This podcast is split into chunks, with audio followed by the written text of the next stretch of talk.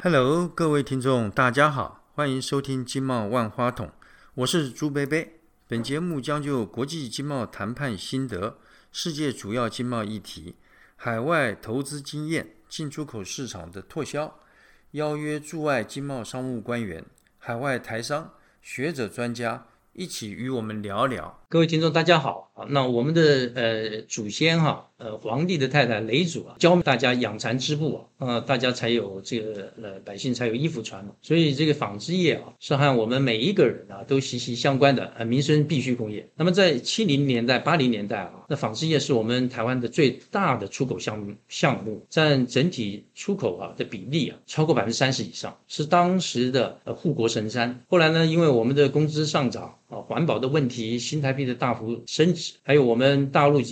呃以及东南亚周边国家哈低廉的劳动成本，以及先进国家的配额限制啊，我们纺织业呢就逐渐的变成了所谓的夕阳工业。但是呢，经过业者啊不懈的努力，现在呢，我们台湾在全球纺织供应链啊再度的具有举足轻重的实力，在国际市场上呢有无可取代的地位。那么详情啊究竟如何？到底是为什么会有这样的成就呢？那今天我们很高兴啊，能邀请到中华民国纺织业拓展会王伟基秘书长，在百忙之中啊，来和我们谈谈纺织业发展的经验，并且分享他的这个见解。黄秘书长啊，掌舵纺托会啊二十年，任职期间呢，持续推动呃机能性的纺织品的设计、创新、研发、推广啊。台湾现在在世界上能够成为这方面产品的重镇啊，王秘书长的努力啊，实在是功不可没。秘书长您好，那么请您跟我们各位听众呃问候。呃，各位听众大家好，朱贝贝好，很高兴来参加这个节目。呃，秘书长，那很多人说啊，呃，我们的纺织业啊，呃，近几年呐、脱胎换骨，由这个没落的夕阳工业转股成功，尤其纺织业啊的供应链很长，上中下游啊各有不同的特性。呃，能否啊，这个请您给我们介绍一下我们纺织业发展的这个现况？其实讲到纺织业发展的现况啊，就要谈到大概二十一、二十二年之前，大约就是在一九九七年那个时候，刚好碰到了亚洲金融风暴。第二个呢，面临的问题呢是中国大陆的崛起，特别是在一九九五到两千年啊，中国大陆发展了第九个五年计划。那这个计划里面，把中国大陆的纺织业啊，整个的这个结构呃重新的重组，再来呢是把整个产业规模扩大。那中国有十四亿人口，所以它有全世界最多最廉价的这个劳动力资源，那这个是台湾所没有的。所以当时的业者就面临着所谓的。何去何从的问题，也幸好我们经济部当时啊的主要的长官，包括经济部技术处，包括经济部工业局啊，面对业者所提出来这个问题啊，就召集了很多业界领袖，包括了比如说远东、星光、丽丽、丽鹏、台化、南亚等等这些企业，还有一些有名的织布厂，像这个旭宽啊，像如虹啊等等，福茂啊，来探讨，来探讨台湾纺织业何去何从。所以那个时候来讲的话，我们做了这个布料跟大陆一比，就价格输它，我们贵，大陆便宜，我们的劳动力也不够，所以呢，大家在想该如何让纺织业找到一条新的出路。所以丽丽丽鹏呢，有一位总经理就当时提到，亚洲不是有所谓的雁行理论，日本带着韩国啊、台湾啊、香港、新加坡啊这个雁行理论在发展经济。那么日本的纺织业当时的八大纤维公司啊，正在发展一个所谓的新核纤，然后日文叫新 go sen，就是新的合成纤维，刚刚开始起步，然后价钱很贵，但是它的这个功能效益很好，比如说像远红外线呐、像吸湿排汗呐、等等这些功能，日本的八大纤维厂像东丽啊这些东西，呃，地人呐、都发展出来了。所以他说，这个丽丽丽鹏的这个总经理呢，他就说，如果日本人能够这样做，为什么我们不跟进？那我相信，以台湾的整个产业的实力，如果大家努力朝这个方向发展，那台湾的这个差异性就可以出来，而且我们做的一定比日本物美价廉，那我们更具有竞争力。所以当时这样子的一个政策形成了之后，经济部呢就开始拨动相关的预算，提供给我们纺织业者一起来开发发展这方面的，我们叫做当时我们叫做机能性纺织品的这个产业发展策略。那机能性就有很多种了，刚刚谈到有防风的、防水的、抗紫外线的、抗菌的，呃，种种。所以当时这样发展下来以后呢，台湾的上游像星光和线呢、远东化纤呢、呃南亚、台化这些就开始投入下去。接着下来这个纱线出来之后呢，布厂开始投入，所有的布厂就开始朝这方向来发展。所以我记得当时这样子整体发展下来之后，然后我们跟日本一比，我们大概在零三年跟零五年之间的时候，我们跟日本来比，就日本一个新的化纤出来，要变成这个成品布料进入市场，大概要三年的时间。那台湾呢？因为有政府的协助，还有业者的共同努力，我们新的纤维出来之后呢，一年之间就可以做成成品布进入市场，所以比日本要快。而且呢，台湾的产业它的这个生产弹性比较大，所以就赢得了很多的这个国外品牌商的这个青睐。呃，特别像 Nike 啊、Adidas 啊、Under Armour 呢这些，通通都来找台湾。这个时候又碰到一个问题，就是我说我的机能性布料它的 performance 它的效能很好，谁相信？嗯，对对。所以这个问题就变成说，是不是机能性纺织品啊？它必须要有验证的标准跟验证的方法啊，就是第三人验证。对，所以当时纺都会呢，在经济部工业局的这个要求之下，我们也邀请了业者、学者一起来探讨台湾机能性纺织品的验证标准跟这个验证的方法。这个东西做出来之后呢，当然也花了很多时间。做出来之后呢，我们把这个验证标准跟验证方法，呃，在美国、欧盟、日本、中国大陆都分。分别进行了这个验证标章的登记，那这个时候登记出来之后，我们就到世界各地去推广。当然，这个东西呢，对于很多的西方品牌啊来讲是个新的产品，没有听过。他们过去都讲我们的产品最好，因为我们用的是全棉的，呃，我们用的是 cashmere 的，我们是美利诺羊毛的啊。所以谈到这个化纤，总是觉得 cheap 便宜。是是，所以当这个标准出来之后，经过验证，我们提供给很多的品牌的设计师跟他的这个 merchandiser 那个商务人员啊，这样探讨了之后，他发现的确，而且呢，你还要感谢两大品牌，一个就是 Nike，一个是 Adidas。这两大品牌率先采用这个机能性纺织品作为他们产品的这个材料，这样子一下来之后呢，这个两大品牌就带动了整个所谓的蝴蝶效应，就其他品牌也纷纷跟进。我们在二零一五的时候，曾经跟纺织产业综合研究所，我们曾经跟他合作，就针对世界的领导品牌来探讨，你到底买了多少台湾的机能性纺织品。结果透过这样子一个特别的一个研究方法，我们发现，我们所能想得到的这些运动跟户外的这些品牌啊，大概百分之七十的布料是跟台湾采购。哦，就说这些大品牌，它的布料，哎，可能就是衣服不管是在哪里做，但是布料百分之七十从台湾来，哎，从台湾来。哦，这个很了不起。而且从台湾来的这个。布料呢，它是这个耐久型的机能性，因为有些机能性你加了一些化学助剂啊，它经过两次、五次水洗之后呢，它的机能性就逐渐消失。但台湾的这个机能性呢，是从化学纤维开始，所以它是个长效型的机能性。所以呢，这个对于很多的品牌商来讲，这是一个很好的一个推广的产品的一个工具。所以台湾也跟很多的品牌商来合作。现在我们看到这些大的品牌，我就讲 Nike 好，Nike 现在是跟台湾的布厂合作开发。两年后的商品，那台湾的布厂呢，跟 Nike 合作之后，把这个新的布料规格技术开发出来之后呢，当然第一笔订单是他的。那如果是个畅销的产品，那接下来可能才会有其他国家来分享这个成果。哦，所以我们是站在制定规格的这样的一个立场。对对对对，哦，这非常不容易。那现在纺织业。它大概有多少的从业员工啊？因为朱薇薇记得哈，早期我刚刚呃到经济部工作的时候，那个八零年代呃中期的时候，那我们很多的就是这个所谓的成衣业，所以用了很多大量的劳工。但是刚刚听秘书长您这么讲，我们现在的这产品啊，基本上是一种科技性的。对，所以那我们如果是这样的话，那从业的员工应该要减少很多嘛？我我这样说好了。我是一九九六年进纺托会，那个时候的数据啊，纺织产业上游到下游接近三十万名这个从业人员，三十万哦，乖乖。那现在呢，大概折了一半，大概十四万多。那纺织产业的产值最高的时候呢，是达到了六千八百亿台币，那个时候是一九九七年。之后呢，工厂加速也减少，然后这个从业人员也跟着减少。但是就减少的过程里面来讲，我们发现第一个。现在台湾纺织业的每一个从业员员工啊，他的平均产值啊，呃是啊没有衰退下来，大家都维持在两百三十万台币。对于台湾而言来讲，因为发展上游跟中游的纺织业，一个科技型的这个商品，然后让这个纺织业的产值还能够维持在一个水准以上。那这个是目前台湾纺织业的现况。哦，对，因为从前你那个做成衣业，很多是一个劳力密集，对，那现在听起来应该是一个变成一个技术密集的一个产业。而且都是自动化生产，是化学纤维、纺纱、织布，大家都自动化生产，包括染者，染者现在也用自动化的送料，哦，送这个染料、送配方。我我记得哈，那个时候呃，我刚刚到经济部工作的时候，我们曾经去那个远东纺织啊参观。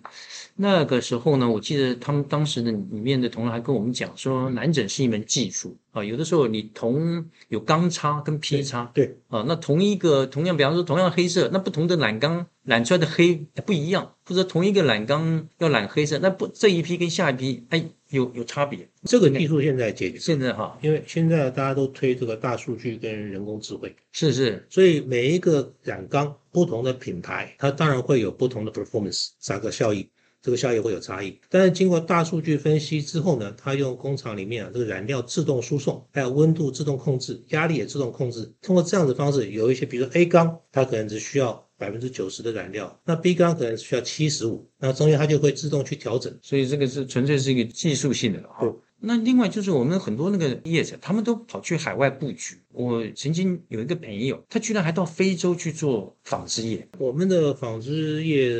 先进门啊，真的是筚路蓝缕了。因为美国人老是发明一些新的玩意儿。那克林顿在当美国总统的时候呢，就发明那个叫做 AGOA 非洲成长机会是法案。那因为这个非洲的国家需要这个提供很多的就业机会，所以呢，当时克林顿总统签署了这个 AGOA 这样子方案之后呢，让撒哈拉周边四十多个国家。yeah. 他所生产的纺织品进入美国不需要配额，不需要关税。那很多在非洲的国家就具备这样子的条件，所以有一些品牌商呢就要求我们台湾的这个成衣业者，是不是到赖索托啦、到南非啊、到斯瓦蒂基兰呐，到这些国家里面去生产，呃，设厂生产。是是，那呃。就是说，这个这个我们大家都知道，像那个世界杯足球赛哈，那这些球员当然他们穿的球衣不是我们做的，但是好像他们穿的那个衣服的布料哈都是台湾做啊，所以他们说这是一种台湾之光了。那像这种这种所谓呃，它的材料一定是那种基隆呃环保型，像这种纺织布，除了吸湿排汗以外啊，它有没有什么其他的纺织品也可以做其他的这功用啊？那还有这个就是现在像这种这种机能性的。纺织品啊，它世界这未来发展的趋势大概是一个怎么样？是不是呃都还是呃没有其他的主要的竞争对手？以后还是我们台湾可以牢牢的掌握掌握这一块的产业。现在看起来啊，就是在这个保特瓶回收再制的这个纤维里面，哦，台湾可以说是独领风骚，就是把保特瓶废弃的，对这个。应该说九零年代啊，这个台湾啊生产保特瓶，做这个饮料的这个包装盒，包装盒喝完了以后呢就丢掉了，那到处都是保特瓶的垃圾，所以当时的行政院环保署啊就制定了一个政策，回收保特瓶一个一块钱，大的瓶子，小的五毛钱，所以就有很多人就开始去收，收了以后呢交给这个环保署的回收站，环保署要交来以后呢怎么办？嗯，对，两条路，第一个呢。是把它重新洗净、击碎、切片，再重新作为 polyester 的这个原料。另外一个呢途径呢是纺织业者想到，说这么多的保特瓶有没有可能，因为同样都是 polyester 聚酯。是不是可以回收进来，再制成纤维？所以在九八年到两千年啊，这个时间里面，呃，国内有几家业者就开始朝这方面来努力。然后一开始呢，只能做短纤维，叫 staple fiber，只能做短纤维，因为抽丝的那个难度很高，里面有很多的杂质。后来等到星光远东加入之后来讲，技术突破了，可以抽成长纤维。抽成长纤维之后呢，现在我们看到很多的运动服装啊，使用 polyester，还特别标明啊，它是 recycled polyester，就是保特瓶回收的制造。二零一四年，在巴西圣保罗举办的这个世界杯足球赛，Nike 就跟远东合作，使用远东所生产的回收保特瓶的这个纤维来做成服装，而特别还强调一点，就是这个服装啊，织成布料，这个纤维织成布料之后，要经过染色。巴西队穿的都是那个金黄色，黄色的，对，要经过染色。那远东呢，这时候引进了一个新的技术，它叫无水染色。无水染色就是这个染色呢，不需要加水哦，它是用高浓度、高浓度、高压力的这个环境之下呢，把这个染料打到 polyester 的纤维上面去，它就是永远可以固色在上面。所以呢，这样子的一个第一个不浪费水，不不经由水的这个染色，再透过保特瓶的回收，就创造了一个新的话题。那接着呢，很多品牌就跟进。所以在这个部分，我们台湾是现在是独步全球的。对。应该是说，谈到 recycle polyester 纤维的时候，呃，很多品牌商的首选是台湾，所以这个等于也有这个达到环保的效用。对，对你得 recycle 减费，减费，对。是不是这个？我这个竞争对手国啊，比如说中国大陆，他们也业者也要学这个，因为中国大陆十四亿人口用的保特瓶也多，是是，所以他也去学，就发现做不出来，会断丝，抽丝的时候会断丝，所以呢，他们的解决方法就是去买新的保特瓶再来回收。那这个东西就没有办法符合现在国际品牌所讲究的这个所谓的回收再利用的验证程序，所以后来这些订单通通回到台湾来。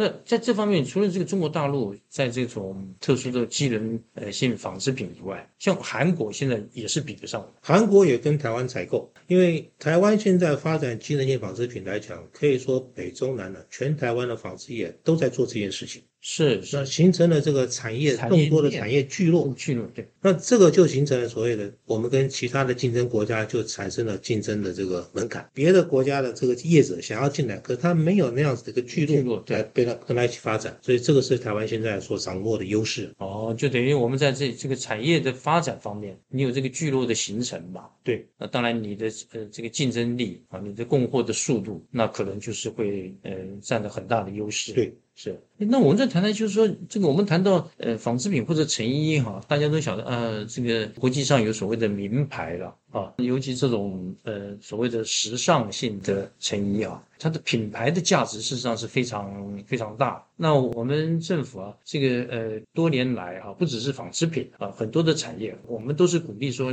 呃，你要发展品牌啊。那能不能请秘书长您跟我们分享一下，就是我们纺织业啊，那它这个发展这个品牌的甘苦谈，因为你要建立一个品牌不是那么容易的，那也呃可能你花了很多的这个努力啊，也不见得保证一定会成功的。对，是。那这个是不是肯您您可以跟我们？分享一下就是我们呃国内纺织业者啊，就品牌的这个发展这方面啊，他们的一些的经验，呃，现在是不是已经见到成效了？借着这个机会啊，刚好朱贝贝问到这个问题啊，我们在之前也研究过，就是现在我们看到很多国际上知名的品牌，绝大多数这个品牌啊，在那个国家产生的时候呢，我们看这些国家大概是有什么样的条件？那基本上看起来，像英国、法国、意大利啊、德国或者是美国或者是日本这些牌子啊，它的国家大概人口要在五千万人以上，五千万以上就是它要有一个最小一个经济的规模，对，五千万人以上。然后呢，它的这个市场的消费能量才能够逐渐培养品牌。我们现在看到很多韩国品牌，韩国也是接近五千万的人口，而韩国的国民所得已经达到三万美金以上。所以韩国的品牌来讲的话，现在在国际市场上面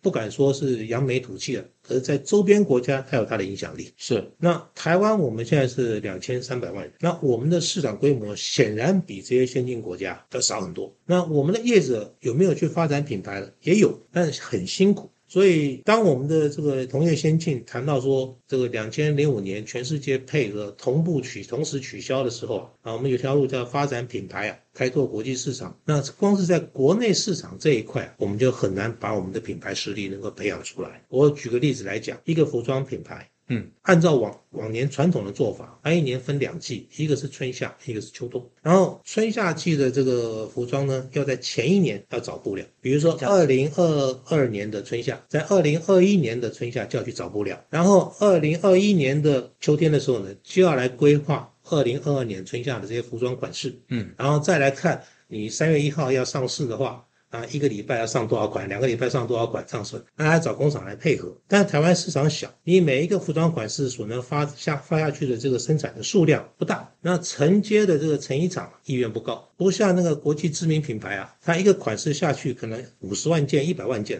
那全世界卖。那我们现在台湾的品牌可能是五十件、三百件以内，三百件还很少这种款式啊。哦，那款式本身还有分这个 XL、L、M，嗯，这这 size，那一下来以后呢？就很容易，万一没有畅销的话，很容易造成库存。所以推动品牌来讲的话，他们最大问题往往就是库存怎么办。所以台湾要推动品牌来讲的话呢，现在有没有机会，我们真的是很难讲，因为过去二三十年来，很多人都投下去做品牌，但曾经有人成功，在一九九零年代的时候。我们有人到大陆啊发展品牌，包括蜜雪儿，包括这个汤尼威尔，呃，现在的歌帝，他们在大陆发展品牌。那那个时候为什么发展能够成功？最主要因为大陆那个时候还没有进入 WTO，因为进入 WTO 要在全世界开放市场，开放，嗯，所以在大陆还没有进入 W WTO 之前的十年，我们的台湾厂商在大陆发展品牌，它所运用的布料，还有运用的设计的款式，很吸引大陆的消费者，所以呢，在大陆就抢建了很大的一片天地。可是等到两千零一年十二月，大陆进入 WTO 之后，全世界的品牌都进入大陆市场，是是，意大利的、法国的，通通都进去了。那这个时候，国际上知名品牌的那个品牌力啊，那让我们台湾的业者就饱受很大的压力，所以有些就开始萎缩。哦，但是这个是是指大概就是成衣这方面吧，但是在我们布料这个部分，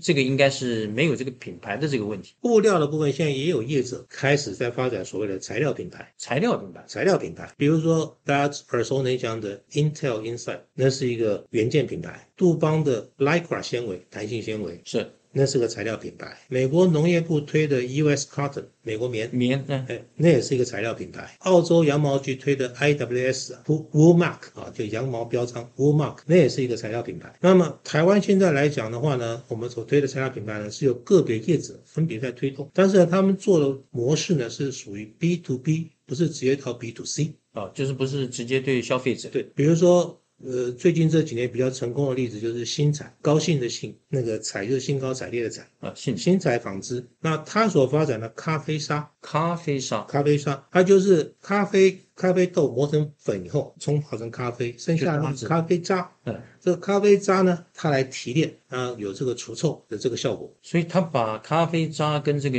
纤维，它会把咖啡渣研磨成纳米级，哦，研研磨研磨到纳米级之后呢，再去掉油脂，因为咖啡豆里面有有油，去，掉油脂，去掉油脂以后呢，再跟 polyester 曲面分散，然后再来抽丝。那这样子的纤维来讲，它就有一个所谓抗抗菌防臭的一个效果。这个纤维它叫咖啡沙的品牌叫 S 咖啡哦，X 咖啡，S 咖啡，哎，然后很多品牌都采用，而且呢，这个很多品牌采用的时候呢，新材还特别要求，就是说你如果是 Adidas，你用我的这个咖啡沙，我不跟你加价，但是你要挂我的吊牌，哦咖啡吊牌。哎，对，所以呢，它这个策略啊，在很多国家啊还蛮成功的，因为咖啡是欧美国家很多消费者生活上的必需品，是是是，把咖啡穿到身上，嗯，，是有故事性的。对对对对，这个也等于是一种行销的一种策略，是啊。各位听众，刚刚黄秘书长哈、跟我们介绍，呃，我们国内纺织业哈、这些呃努力的成果，还有这些呃功能性、机能性的织布哈、他们可以提供的这些功能啊，那听起来是蛮有趣的。那接下来呢，朱贝贝就要跟黄秘书长哦谈谈这个 COVID-19 以后啊，那我们业者要怎么样的发展呢、还有包括啊，这个我们